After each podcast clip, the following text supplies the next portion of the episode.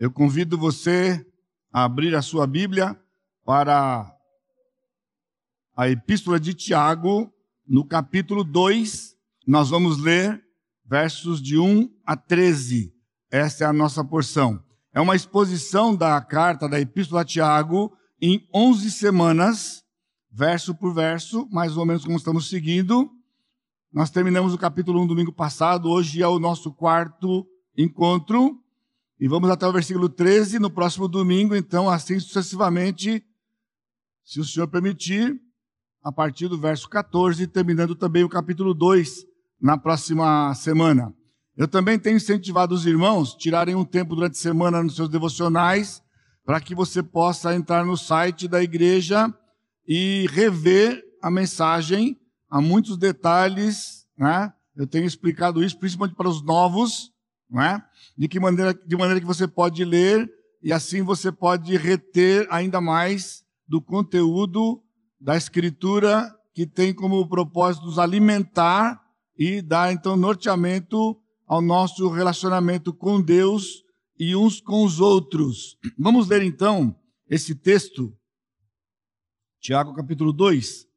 Meus irmãos, não tenhais a fé em nosso Senhor Jesus Cristo, Senhor da glória em acepção de pessoas.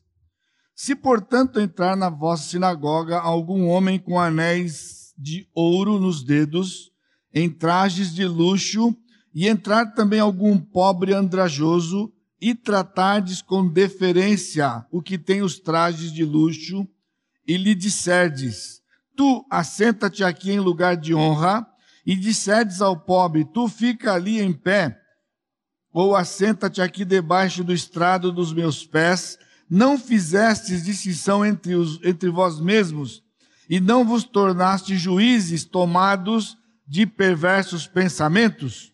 Ouvi, meus amados irmãos, não escolheu Deus os que para o mundo são pobres, para serem ricos em fé e herdeiros do reino que ele prometeu aos que o amam? Entretanto, vós outros menosprezastes o pobre, não são os ricos que vos oprimem e não são eles que vos, que vos arrastam para tribunais. Não são eles os que blasfemam o bom nome que sobre vós foi invocado. Se vós, contudo, observais a lei régia segundo a Escritura, amarás o teu próximo como a ti mesmo, fazeis bem.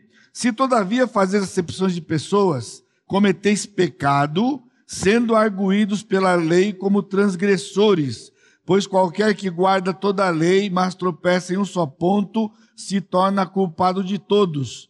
Porquanto aquele que disse não adulterarás, também ordenou não matarás. Ora, se adulteras, porém, se não adulteras, porém matas, vens a ser transgressor da lei. Falai de tal maneira e de tal maneira procedei, como aqueles que hão de ser julgados pela lei da liberdade. Porque o juízo é sem misericórdia para com aquele que não usou de misericórdia. A misericórdia triunfa sobre o juízo. O Senhor sempre abençoa a sua palavra quando ela é lida e explanada e também assim vivida. Pai bendito, os nossos corações estão prontos para ouvirmos a tua voz, ouvirmos os teus ensinamentos, sermos edificados pelo teu Santo Espírito em que nós habita. Por isso, nos abençoa, Pai. O Senhor tem aceitado na tua presença o nosso louvor e agora estamos com os corações voltados para ti, para sermos ministrados. Queremos aprender, queremos conhecer a tua vontade e pedimos a tua graça para a iluminação da nossa mente e também a disposição de transformarmos tudo isso em prática nas nossas vidas para honra e glória do teu nome, no santo nome de Jesus. Amém.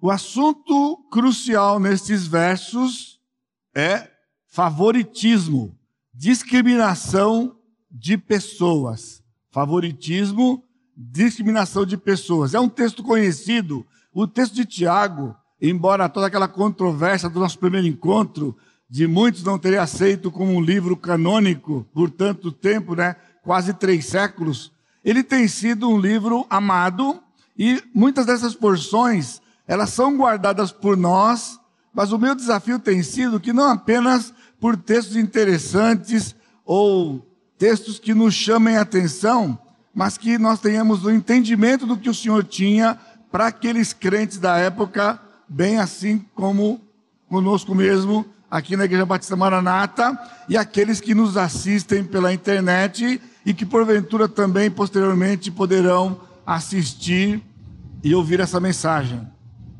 Mais à frente, nós vamos falar ainda nessa introdução um pouquinho sobre o antídoto para exterminar este mal. Então eu estou partindo de um pressuposto daquilo que Tiago nos deixou aqui, de que favoritismo, discriminação de pessoas era uma prática recorrente nos dias dele e tem sido assim nos nossos dias, e que há um antídoto, há uma razão, aliás, há um antídoto, algo que a igreja tem que viver para que este mal não aconteça e não seja vivido pelos crentes mais para frente.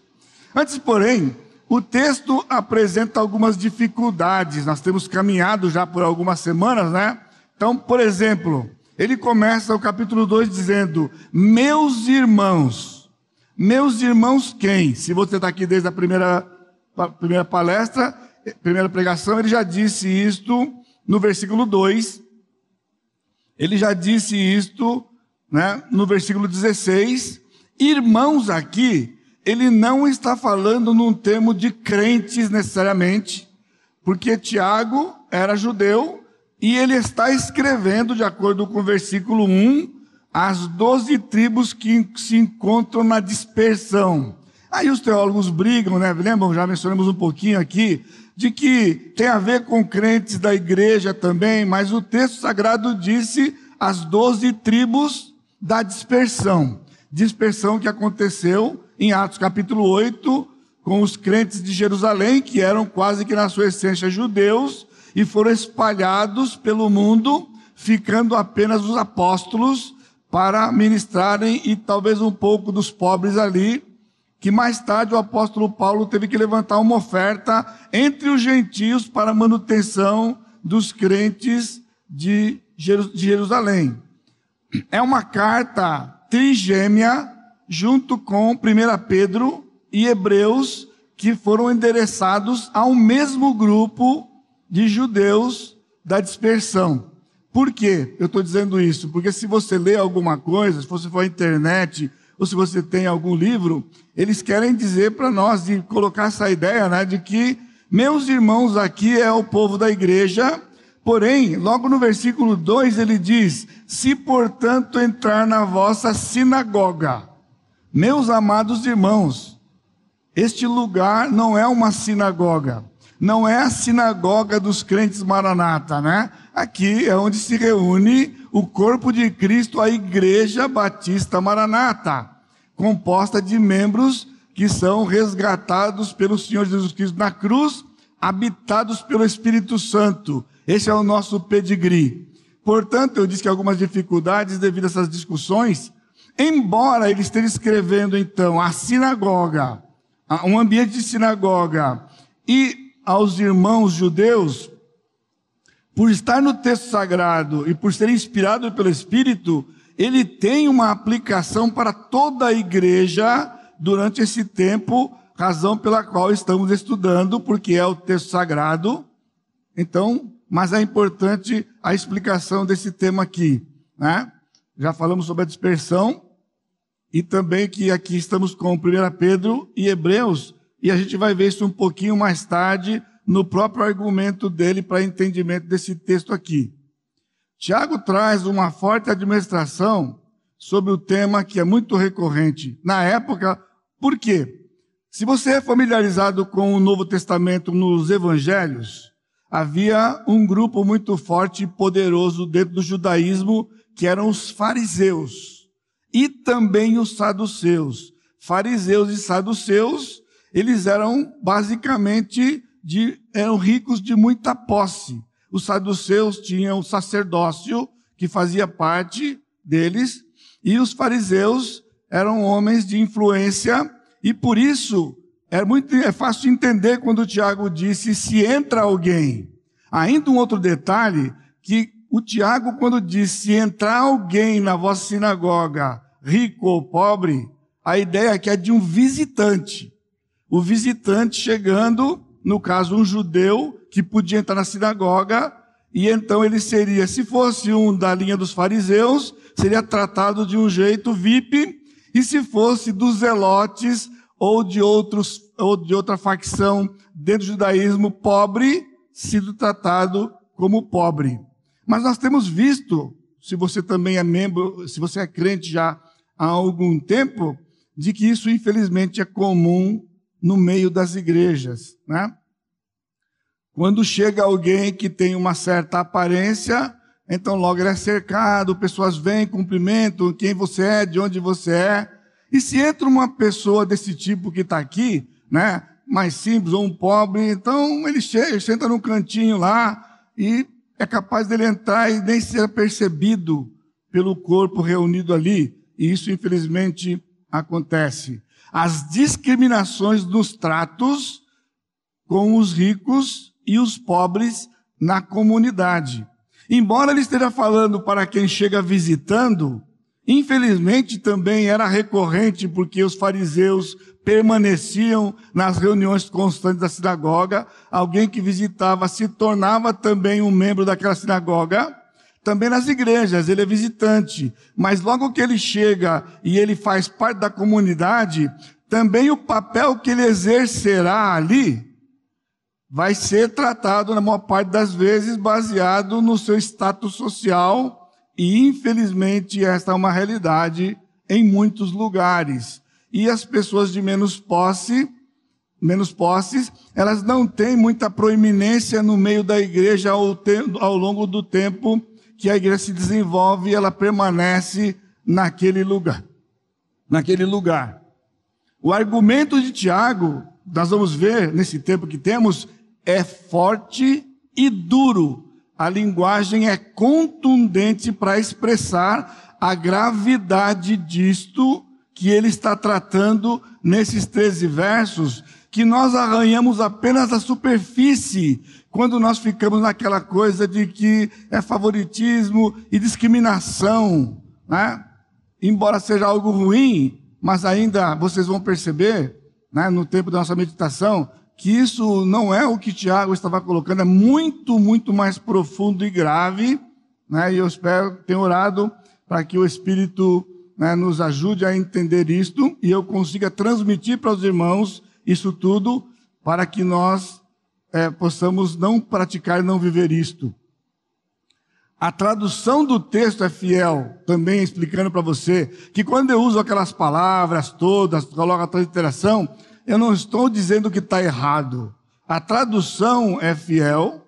Uma das primeiras experiências que eu tive aqui, 30 e tantos anos atrás, um dos membros da igreja trabalhando na GM, ele tinha um amigo que trabalhava na sua sessão que era grego.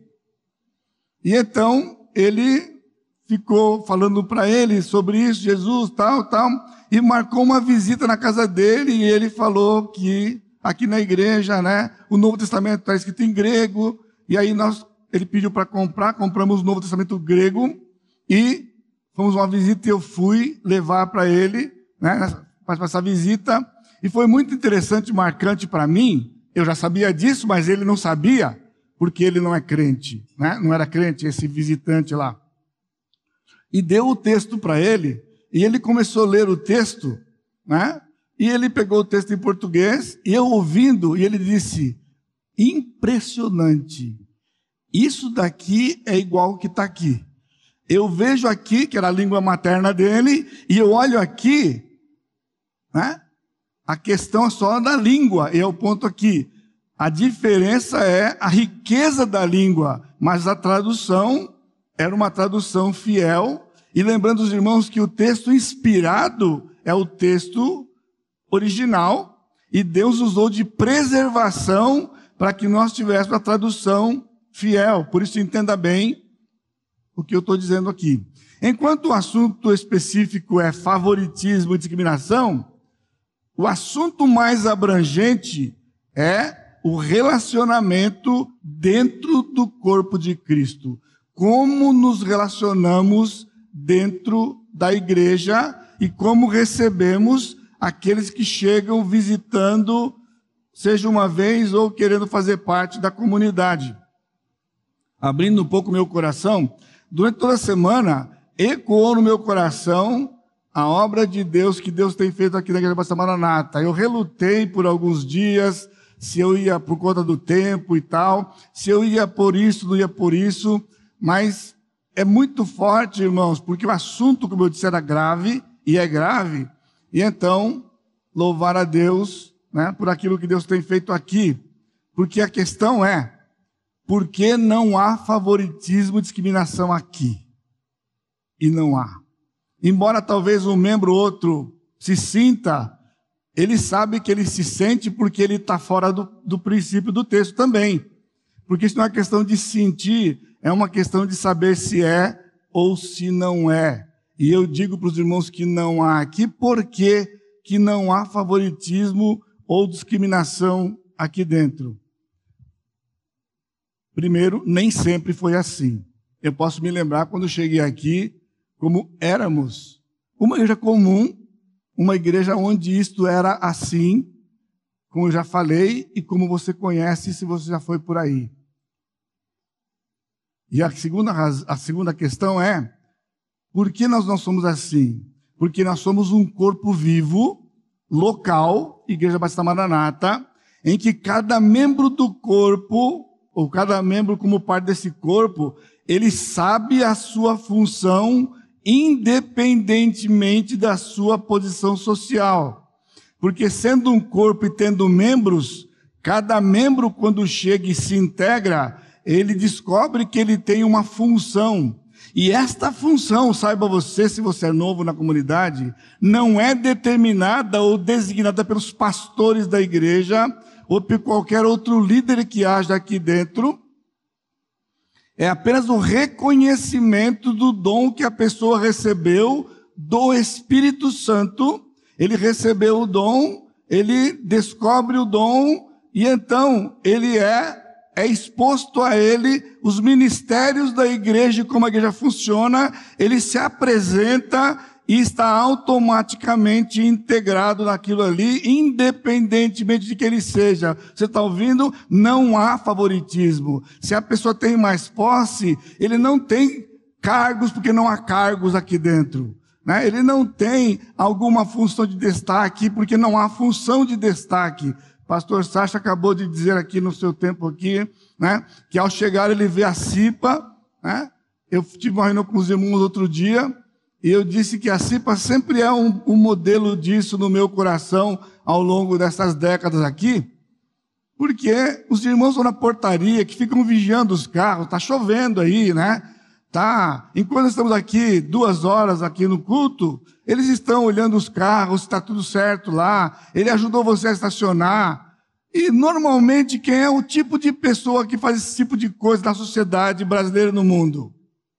Aqui você fica surpreso porque não é assim que funciona aqui. São irmãos que têm no coração isto, independentemente de profissão ou status social que eles tenham, e dizem: Eu quero trabalhar na portaria, eu quero estar ali, eu quero servir cuidando dos carros. Era assim quando surgiu isto lá na cidade, tomando conta dos carros, mesmo estacionados na rua, vigiando os carros todo o tempo. Então, isto é um corpo.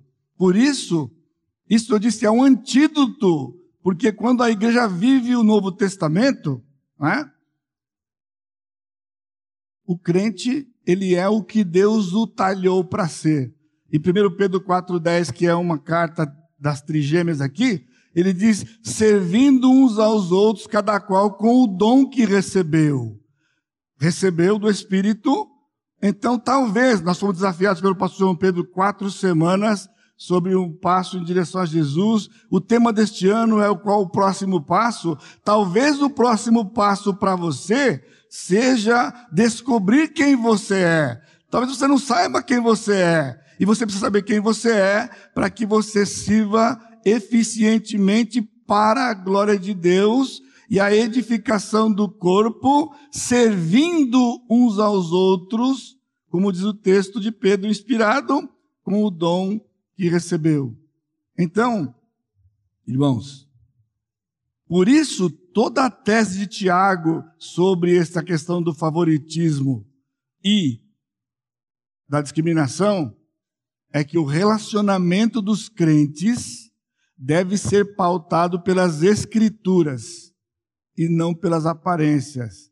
Por isso eu disse que quando somos um corpo, é porque a escritura diz: aquela diretoria que foi empossada aqui não é a liderança da igreja. Se você vem de uma outra comunidade batista, você fica confuso. Aquela, esse grupo que foi empossado hoje é simplesmente satisfazer uma exigência legal de se ter uma diretoria para fins legais, porque a Igreja Batista Maranata também é uma associação sem fins lucrativos e tem que ter uma diretoria para o governo. Mas esta igreja, ela é pastoreada, ela é liderada por pastores. Pastores chamados como líderes, como modelos do rebanho de serviço. Servimos vocês e somos modelos de como vocês devem servir no relacionamento de vocês. Isto é escritura. Por isso, o nosso relacionamento, ele não deve ser pautado e não é pautado pela aparência, mas é pautado pela escritura e é exatamente o que Tiago está desafiando os seus leitores da época. Então, Tiago usa três imperativos que nos dão a divisão do texto. No versículo 1, ele diz: Meus irmãos, não tenhais a fé. No versículo 5, ouvi meus amados irmãos. E depois no versículo 12, falai de tal maneira e de tal maneira procedei. Falai e procedei. Por isso o nosso texto é de 1 a 4, o primeiro, 5 a 11 o segundo, 12 e 13, consequentemente, o terceiro. Tiago então apresenta para nós três maneiras como o crente deve pautar o relacionamento pelas Escrituras e não pela aparência. E a primeira maneira é não julgando pessoas pela aparência.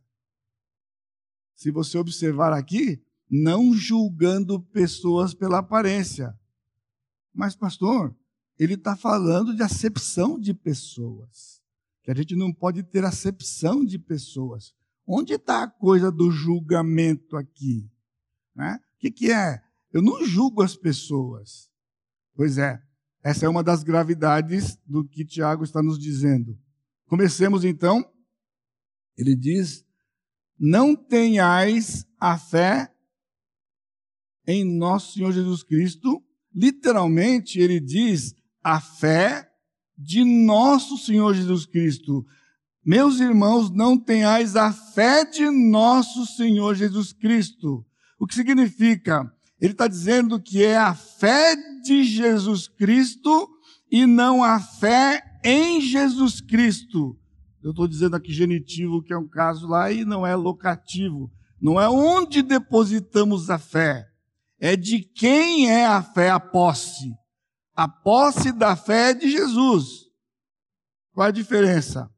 Fé aqui não é o ato de crer não é crer em Jesus, não é fé em Jesus. É o conjunto dos ensinamentos de Jesus nosso Senhor. Ele está dizendo: não tenhais esse conjunto de ensinamentos de Jesus julgando pessoas ou tendo acepção de pessoas. E é o nosso Senhor da glória, o glorioso. Acepção de pessoas literalmente é recepção pela face. Assim, é, Champlin é um dos estudiosos que coloca, porque a palavra aqui, prosopô, prósopo é rosto. Prósopo é só rosto. Então ele está dizendo que é receber alguém pela face, receber pelo rosto, pela aparência. E pelo rosto, não é literal seria bonito ou feio, é aqui para dizer que é pela aparência. Por isso que está traduzido em português acepção de pessoas. Mas é muito específico lá, né? Bater o olho pelo olho vai determinar como você vai se relacionar. Isso não pode acontecer. Relacionamento é para conhecimento, e conhecimento é só aquela coisa de amor à primeira vista, pessoal, você acredita nisso? O amor cristão, o amor ágape não é à primeira vista. Porque aquilo é sentimento, na verdade é uma paixão. E ele diz aqui, então versículos 2 e 3, ele vai nos dar este fato. Como é que isso funciona na prática? O rico e o pobre tendo tratamento diferenciado. Pela aparência, você determina como você vai tratar e se relacionar, seja quem está chegando ou seja entre os crentes. Isso é aquela famosa, lembra, panelinha? Aquela famosa panela. Alguém disse, pastor, lá tem uma panela. E essa panela é ao seu redor. Um membro teve disse, disse para mim, assim, tranquilamente, me chamou na casa e disse. Ficou surpresa, surpreso porque achou que ia me defender. Não, eu falei, uma panela em, em torno de mim, pastor? Pois é. Eu quero lhe dizer que lá tem duas panelas. Não tem uma, tem duas. Esta que a irmã já percebeu e a que a irmã faz parte. Que não é esta que a irmã percebeu, porque diz que é a minha e eu gostaria que fosse uma panela só, hoje em torno de nós pastores. Porque ovelha fica onde? Junto com os pastores. E os pastores, então, seria um grande panelão. A panela que a irmã faz parte é a panela da fofoca. Por quê? Porque na segunda-feira corre telefonema, você viu, você viu, você viu, você viu? E quer ver que é verdade? Vou dar uma tarefa para a irmã. Amanhã, quando ligarem falando sobre o que aconteceu ontem, diga: ah, Você me autoriza a trocar uma ideia com o pastor sobre isso? Se você fizer isso, você acaba de sair dessa panela e passar para a minha. Ela disse: Mas, pastor, não demorou duas semanas. Ela disse: Pastor, eu estou horrorizada. Porque aconteceu exatamente assim. O dia que eu disse isso, nunca mais eu recebi telefonema de ninguém daquelas pessoas. Eu falei para ela: bem-vinda à panela. Bem-vinda à panela. E eu convido você a fazer parte desta grande panela, né? Que é pastor e ovelha convivendo juntos, baseado nos dons que nós temos, todos nós. Deferência, ele diz aqui, né? ele diz: se portanto entrar em alguma sinagoga algum homem, versículo 2, então versículo 3, e tratares com deferência, né? Parece o, o, o, caipira falando, né? Deferência, irmão, não é diferença. Né? Deferência, esse é um termo jurídico, né? Quando você vai lá no documento do governo, ele defere ou não defere. Deferir é aceitar, e indeferir é rejeitar. Né? Você lembra quando lá, indeferido? Ah, você... a gente acostuma, porque tanto indeferido a gente acaba acostumando, né? deferência aqui, a palavra também ela é sugestiva, porque ela vem da palavra ver. Ela vem da palavra ver. Tratar com deferência, ele diz olhar. É um julgamento dedutivo do olhar na aparência mais do que a apuração de fatos. Isso é tratar com deferência. Quando você então julga a pessoa pelo que você viu e não por convivência ou fatos que você tenha para dizer que a pessoa é daquilo ou daquele jeito ou é não é daquele jeito. E no versículo 4 ele diz: Não fizesses distinção. Distinção, aqui, é a palavra julgar. Por isso que o nosso ponto é não julgando pessoas pela aparência, porque a palavra distinção aqui é palavra julgar. Na verdade, ele diz que está fazendo o papel de juiz. Fazer acepção de pessoas é você sair da posição de espectador que você achou que você era e você passa a ser no tribunal. Você não é um ju, você não é um advogado de defesa ou de acusação. Você é aquele que vai dar o veredito, porque você já deu um veredito quando você viu aquela pessoa. Se é rico, o veredito é tal. Se é pobre, o veredito é tal. É isso que Tiago está dizendo aqui. Meus irmãos, acepção de pessoas é um nome brando por uma coisa grave. Tiago diz, isso é julgamento. A linguagem, como eu disse, é de tribunal. Vocês se tornaram juízes. Veja como ele termina no versículo 4. Fizeste distinção e não vos tornaste juízes. A palavra juiz é, me, é o mesmo radical do distinção.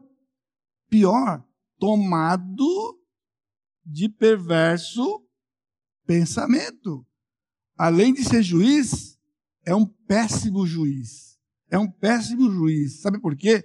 Um magistrado, que é um magistrado, ele não julga pela aparência dos envolvidos.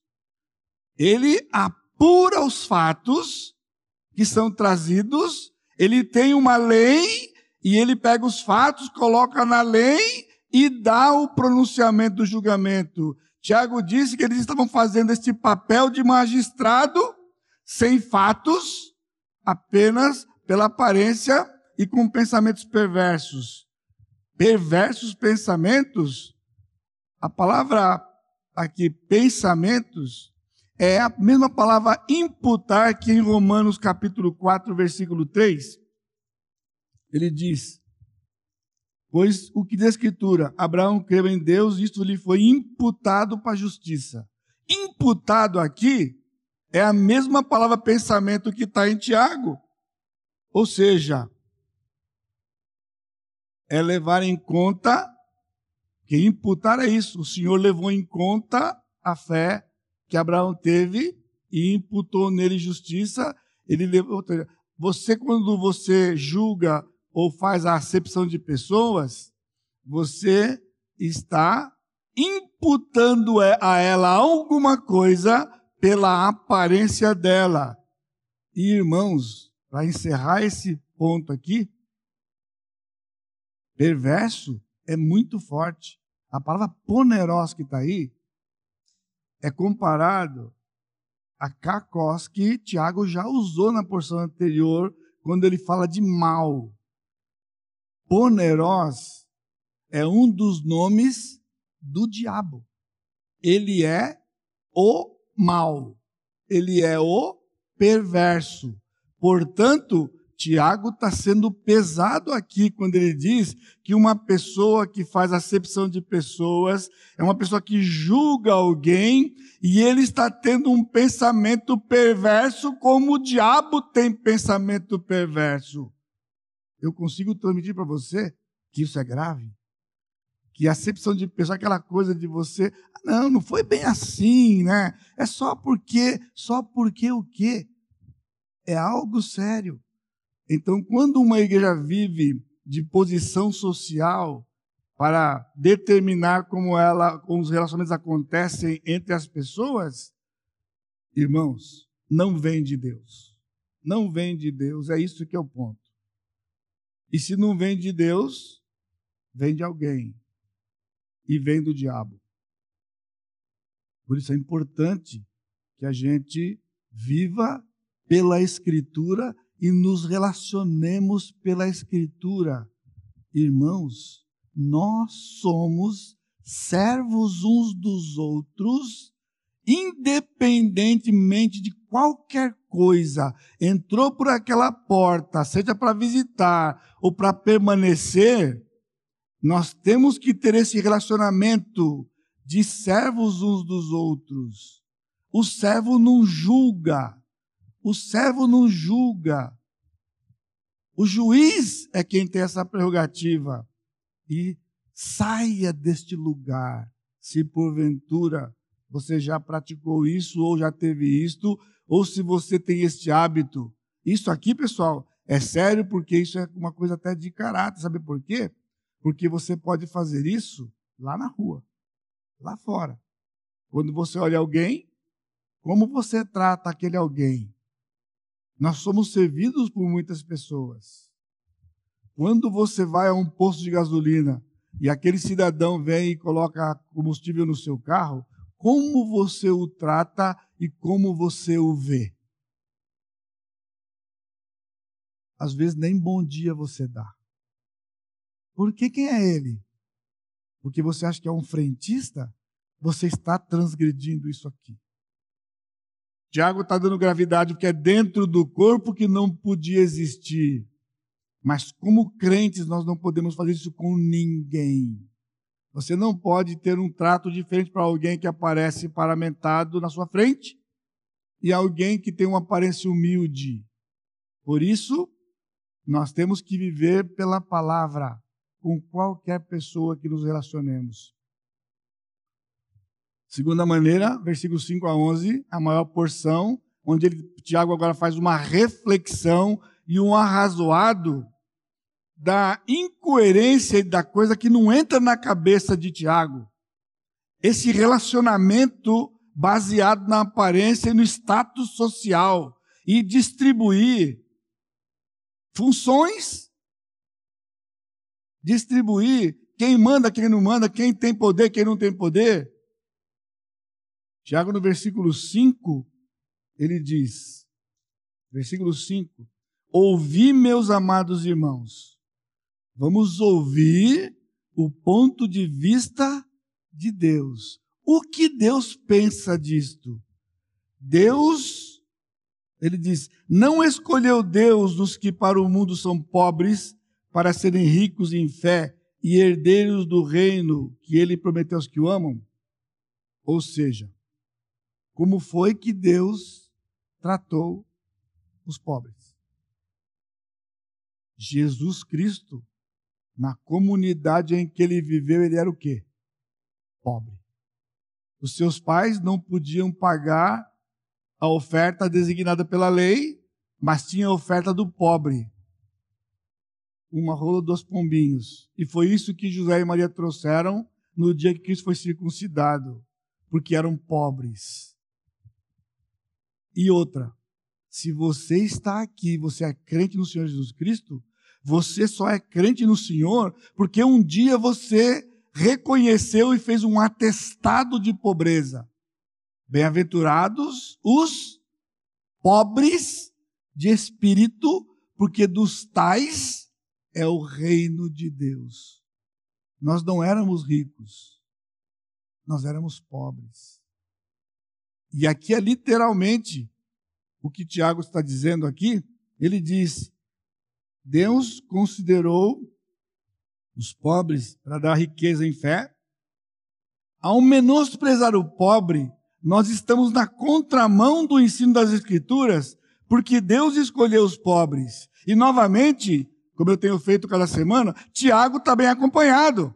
Por quê? Veja o que está em Mateus 11, 25. Mateus 11, 25, palavras do Senhor Jesus Cristo. Jesus Cristo disse em Mateus, onde eu estou aqui? Mateus 11, 25, ele diz: por aquele tempo exclamou Jesus: Graças te dou, ó Pai, Senhor do céu e da terra, porque ocultaste estas coisas aos sábios e entendidos e as revelaste aos pequeninos. Pequeninos aqui é sinônimo de pobre. Porque eram as pessoas que eram rejeitados pela sociedade. Recentemente no Natal, você lembra? Quando Jesus nasceu, quem foi avisado primeiro? os pobres. Os pobres pastores rejeitados pela sociedade. Eles não eram pecuaristas, eles eram pastores. Eles cuidavam de rebanho dos outros. Eles eram empregados. Os anjos apareceram para os pastores. Jesus disse, ele estava agradecendo o Pai, que ele ocultou a verdade do Evangelho dos poderosos, dos ricos, e revelou aos pobres. Ou seja, o Senhor tem um pensamento diferente do que os homens têm lá na época na sinagoga e aqui na igreja. E 1 Coríntios, capítulo 1, o apóstolo Paulo, escrevendo aos Coríntios, ele faz essa declaração no capítulo 1, versos 26, diz o seguinte: 1 Coríntios 1, eu chego ali. Irmãos, reparai, pois, na vossa vocação. Vocação aqui é chamado, né? Visto que não foram chamados muitos sábios segundo a carne, nem muitos poderosos, nem muitos de nobre nascimento. Pelo contrário, Deus escolheu as coisas loucas do mundo para envergonhar os sábios, e escolheu as coisas fracas do mundo para envergonhar os, as fortes, e Deus escolheu as coisas humildes, aqui é o pobre, do mundo, e as desprezadas, e aquelas que não são, para reduzir a nada as que são. Essa é a visão do Senhor. Então vamos nos sintonizar com o Senhor. Pastor João Pedro falou bastante nesses quatro semanas aqui de Maria, né? Ela quedava aos pés de Jesus porque ela queria ficar perto de Jesus. Ficar perto de Jesus, ficar perto de Deus, é aprender com o Senhor na Sua palavra como Deus enxerga. Lembra do autoconfrontação? O primeiro elemento de se resolver qualquer problema na sua vida é entender o problema do ponto de vista de Deus e do ponto de vista de Deus, acepção de pessoas não é o que Deus faz, não é o que ele fez, é andar na contramão. Menosprezar, em Tiago aqui, quando ele diz, versículo. Entre, versículo 6, entretanto, vós outros menosprezados o pobre. O que é menosprezar? Sabe o que é menosprezar? Você menosprezou aquilo eu te dei um presente e você não ficou nem aí, você menosprezou. É sinônimo de desprezou, não deu valor. Mas o Tiago usou uma palavra aqui que significa literalmente desonrar. Desonrar. Romanos 2, versículo 23. Tu que te glorias na lei, desonras a Deus pela transgressão da lei. Quando alguém transgride a lei, ele desonra a Deus. Esta palavra desonra exatamente a mesma que Tiago usou lá.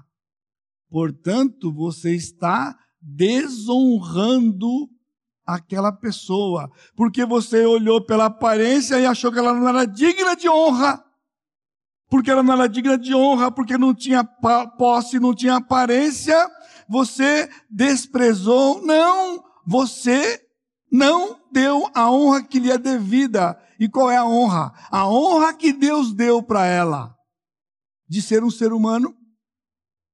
E quando o Senhor salva alguém, e se alguém é salvo, o Senhor deu honra a eles de filho. Deus disse: é meu filho, independentemente de quanto ele tem na conta bancária, ou qual a função, a profissão que ele tenha, Deus disse: meu filho. E nós temos que tratar assim uns aos outros.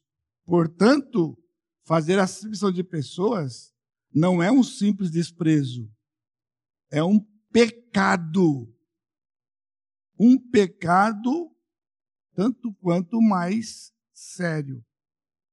E o versículo 6 ele diz: no arrazoado, não são os ricos que vos oprimem, os ricos vos oprimem, e aí você dá honra para ele porque ele tem posse, daí o favoritismo.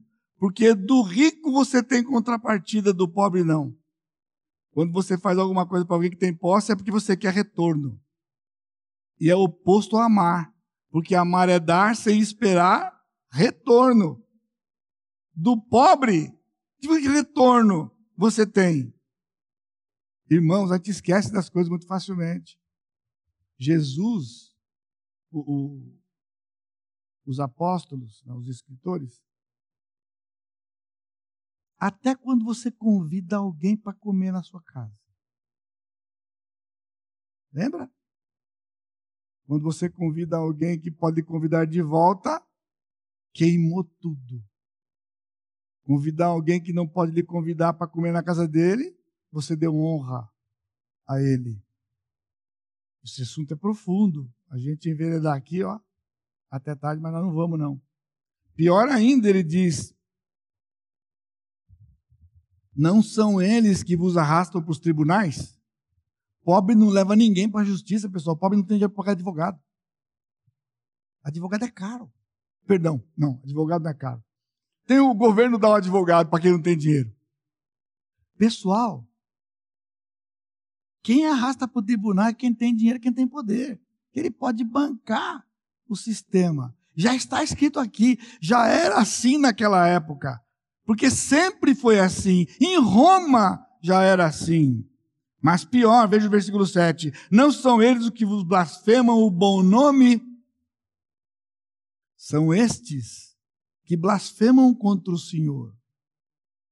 E a eles as pessoas dão honra, porque na aparência, no recurso, pode trazer contrapartida mesmo que seja de pessoas que são contra o Senhor. Isso é favoritismo. Você quer favor. Um irmão doente aqui da igreja precisava de uma cirurgia urgente, não tinha convênio, e eu ouvi com esses ouvidos que é a terra de comer. Fui a um hospital em São Paulo e entrei lá e falei com o pessoal e levei a documentação do irmão, do, desse irmão, e eu ouvi assim: Olha, se você tem conhecimento com algum político, já pode ir atrás. Já vai atrás. Porque sem político você não vai conseguir nada aqui nesse hospital. Um hospital de referência em São Paulo, que tinha um problema de coração, que ele viveu a vida toda sem não morreu porque Deus não quis, porque ele era cianótico desde que nasceu, com todos os traços, e nunca fizeram cirurgia nele. Ele foi fazer um exame para. Estava de férias. Falou: ah, vou aproveitar que eu estou de férias, vou lá fazer um exame, um check-up. Ele foi no médico e falou: você não vai voltar para casa, não. Porque se você subir uma escada, você pode morrer. Como é que é? O médico jogava bola no nosso meio. Jogava bola com a gente. Dali já saiu internado para o lugar e uma cirurgia que não pode fazer. E falar assim: tem que ter político. Eu falei, meu amigo, é o seguinte: eu não preciso de político, não. Eu sei quem vai fazer isso aqui? Nós temos alguém que é maior que o político, Deus, esse camarada que é filho de Deus. Ele não entende nada, não importa. E o Senhor fez um milagre. Não deu uma semana. Ele estava num hospital de referência em São Paulo fazendo uma cirurgia totalmente gratuita, sem precisar de um político. Agora vai recorrer a um homem que blasfema contra o Senhor só porque ele tem poder. Crentes fazem isso todo dia. Você faz isso às vezes quando você recorre ao incrédulo para resolver o seu problema, sem confiar no Senhor. No mínimo, pense se tem algum irmão que possa fazer por você, antes que você procure alguém que tem pedigree e influência. Talvez hoje, nesse instante, está com um problema e você está assim: eu preciso de alguém poderoso, porque se não for poderoso, não sai. Eu lhe convido a meditar em Tiago essa semana. Eles blasfemam contra o Senhor. E ele continua: a lei regia. Se vós, contudo, observais a lei, amarás o teu próximo, fazeis bem.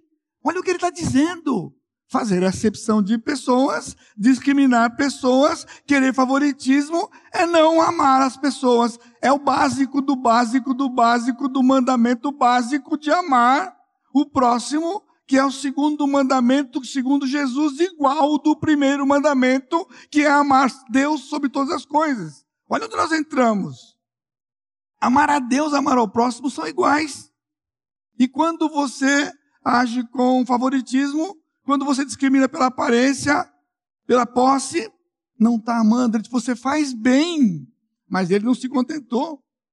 Agora o que ele diz no versículo 9: Se todavia você julga pelo rosto, é a acepção de pessoas lá do versículo 1. Ele diz: cometeis pecado. Olha só, ele foi fundo aqui, irmão. P-P-S-A-K-D-O-D-O. Pecado. Matias? Certinho? Dinete? Adjacente. Milton, cadê o Milton? Pecado, ele disse, é pecado. Acepção de pessoas não é discriminação. Discriminação é nome bonitinho que arrumaram. O nome bíblico, de acordo com Tiago, é pecado. E como todo pecado, se houver rebeldia, passível de exclusão. Já, já viu alguém excluído por acepção de pessoas em algum lugar? Pois é. Ele diz: Pois qualquer que guarda toda a lei e ele tropeça num ponto, ele é culpado de toda a lei. Você está entendendo o que ele está dizendo? O que, que, o que, que Tiago trouxe aqui? O que, que tem a ver essa coisa de cair num ponto é culpado de tudo? Ora, se acepção de pessoas é pecado, ele disse que se você cometer esse pecado, você é culpado da lei toda. Toda a lei. E ele vai mais. Olha o que ele faz. O ponto alto de Tiago é quando ele pega o versículo 9 e coloca o versículo 11. Porquanto aquele que diz não adulterarás também ordenou não matarás. Ora, se adulteras, porém, se não adulteras, porém matas, você é transgressor da lei. O que ele quer dizer? Ele quer fazer um tratado sobre adultério aqui e assassinato? Não, ele está dizendo, você não entendeu ainda. Acepção de pessoas é tão grave quanto adultério e quanto assassinato. É ali, ó, é pé de igualdade. Você não mata, você se gaba de que você nunca adulterou, você se mata que você se gaba de que você não é um assassino, Tiago está dizendo, mas se você faz acepção de pessoas, perante o Senhor de toda a terra, é a mesma coisa. É a mesma coisa. E você lembra do capítulo 1? Se acabasse o texto aqui, irmãos, no versículo 11, nós seríamos os mais miseráveis dos pecadores, como diz o apóstolo Paulo. Mas não acabou aqui. Não há pecados graves e pecados leves, por isso seríamos miseráveis. Por isso, ele tem uma terceira maneira de como nós vivemos os nossos relacionamentos pautados pela Escritura e não pela aparência, versículo 12. Falai de tal maneira e de tal maneira procedei, usando de misericórdia ao tratar as pessoas usando de misericórdia. O contrário da discriminação é coerência. E qual é a coerência? Falai e procedei. Você fala que é filho de Deus e ama o próximo, não discrimine, não peque na discriminação. Ele diz como aqueles que hão de ser julgados pela lei da liberdade. Aí ele traz o refrigério para nós.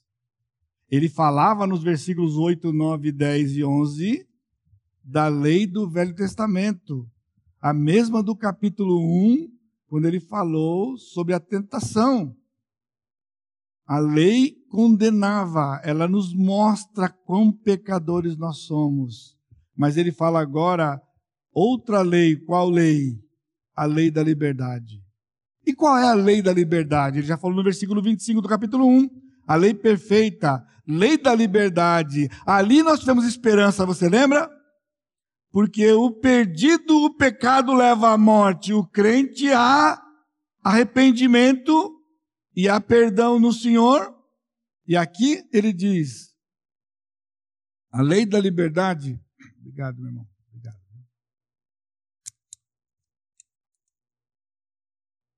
A lei da liberdade, Lenski é um dos meus favoritos dos teólogos lá, ele descreve como misericórdia salvadora.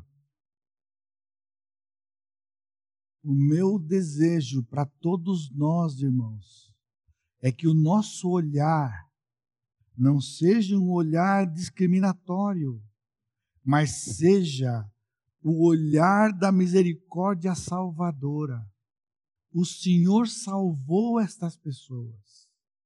E devemos ter então um coração de misericórdia para com as pessoas independentemente do status social que essa pessoa tenha. Lei da liberdade é sinônimo de escritura, porque a lei da liberdade é ao mesmo tempo a lei do Velho Testamento e a lei do Senhor Jesus Cristo, porque a obra redentora de Jesus, porque lá na cruz, Cristo cumpriu a lei, recebeu sobre ele todos os nossos pecados, e o Senhor então pegou a justiça de Cristo e aplicou sobre nós, e devemos então nos relacionar uns aos outros baseado nesta obra redentora. Mas ele não disse que é esta excluindo aquela, porque a Escritura não se contradiz, não se confronta. Por isso, a Igreja Batista Maranata, ela não é uma igreja neotestamentária. Eu ajudava meus alunos, eu corrigia meus alunos, quando algum colega falava ou falava perto de mim, eu falava, espera um pouquinho aí, espera aí. A sua igreja é neotestamentária, a minha não. A minha da Bíblia inteira, é de Gênesis Apocalipse. O Velho Testamento está valendo, irmãos. Não para salvação, porque a lei nunca foi para salvação. Mas nós não podemos matar, não podemos roubar, não os, os dez mandamentos estão vigindo.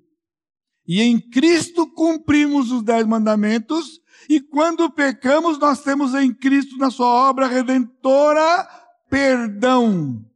Esta é a lei da liberdade. A lei do Velho Testamento escravizava. A obra de Cristo realça a lei do Velho Testamento. Mas ele traz algo que vinha de Deus Pai. O Deus da misericórdia. A sua misericórdia dura para sempre. A palavra do Salmo 136 é uma palavra que o povo fica, os estudiosos ficam lá complicado com ela. Por isso nós cantamos o seu amor dura para sempre, da tradução é a sua misericórdia dura para sempre, mas é o seu favor, a sua graça dura para sempre. Essa palavra é especial. E essa palavra é, é parente da, da palavra graça do Novo Testamento, que é só pela graça. Portanto, Vamos nos relacionar, irmãos, pela graça e com graça. Não há nada em cada um de nós que nos dê proeminência sobre outro, porque somos objetos da mesma graça. E Tiago está junto com Paulo de novo, quando Paulo em Filipenses 2 diz: cada um considere o outro superior a si mesmo. E então ele diz: aqui quando ele fala a lei da misericórdia, ele diz: porque o juízo é sem misericórdia para com o que não usou de misericórdia. A misericórdia, por ser um atributo de Deus, é passada por seus filhos. Portanto, aquele que não é crente no Senhor Jesus Cristo não pode se relacionar com misericórdia. Mas o crente pode. E se você não age de misericórdia, você vai sofrer as consequências de não ter misericórdia para você. Anos atrás, anos atrás, anos atrás, houve um retiro de mulheres que tinha como título a sabatina, hein? Lembram? Lembra lá? Misericórdia para mim, juízo para você. É assim que você vive se você não estiver debaixo da graça. Você sempre quer misericórdia para você e juízo para os outros. Leva fé e forro o que fazem, mas quando você, misericórdia. É isso que Tiago está dizendo aqui. Quem não age misericórdia não vai receber misericórdia. Está lá no, em Mateus capítulo 5. E ele termina dizendo: a misericórdia triunfa sobre o juízo. Louvado seja o Senhor porque o Senhor é justo e o justificador. Ele nos deu a lei, mas pela sua misericórdia, sendo miseráveis que nós éramos, ele estendeu misericórdia para nós e nos resgatou, em Cristo. O nosso relacionamento, ou o relacionamento dos crentes, deve ser pautado pelas Escrituras e não pelas aparências, definitivamente, irmãos. somos servos uns dos outros. Não vamos olhar para as pessoas e nos relacionar pelo que enxergamos. Vamos nos relacionar com os olhos da fé do Senhor Jesus Cristo. Que podemos olhar dentro, justificado, crente no Senhor Jesus Cristo. O retorno é o Senhor quem nos dá. E não nós que buscamos através do relacionamento com as pessoas. Isso é triste, porque muitos irmãos muitas vezes se sentem usados, porque tem recurso, porque tem e pessoas se aproximam. E aqui, infelizmente, pode acontecer. Por isso, se você vir isso com amor, misericórdia, relembre essas pessoas de que nós somos todos crentes no Senhor, servos uns dos outros, e vamos olhar com os olhos do nosso Deus, uns para com os outros, para a glória do nosso Deus. Amado Deus, te agradecemos mais uma vez pela tua misericórdia estendida a nós. E nos ajuda, Pai, ao nos relacionarmos, que os nossos relacionamentos sejam pela Escritura e não pela aparência das pessoas nos livra de vivermos e termos pensamentos perversos, mas que nós, possamos pensar como o Senhor Jesus Cristo pensava e pensa, e como nós aprendemos na tua palavra. Obrigado mais uma vez pelo teu amor para conosco, por ter nos movido a chegar aqui, movido os irmãos, aqueles que estão assistindo pela internet e pacientemente escutam a tua palavra, recompensa o teu povo e que a tua graça seja estendida a cada um de nós. Por isso, que a graça do Senhor Jesus Cristo, o amor de Deus Pai e a consolação do Espírito Santo seja com todo o teu povo hoje e sempre. Amém.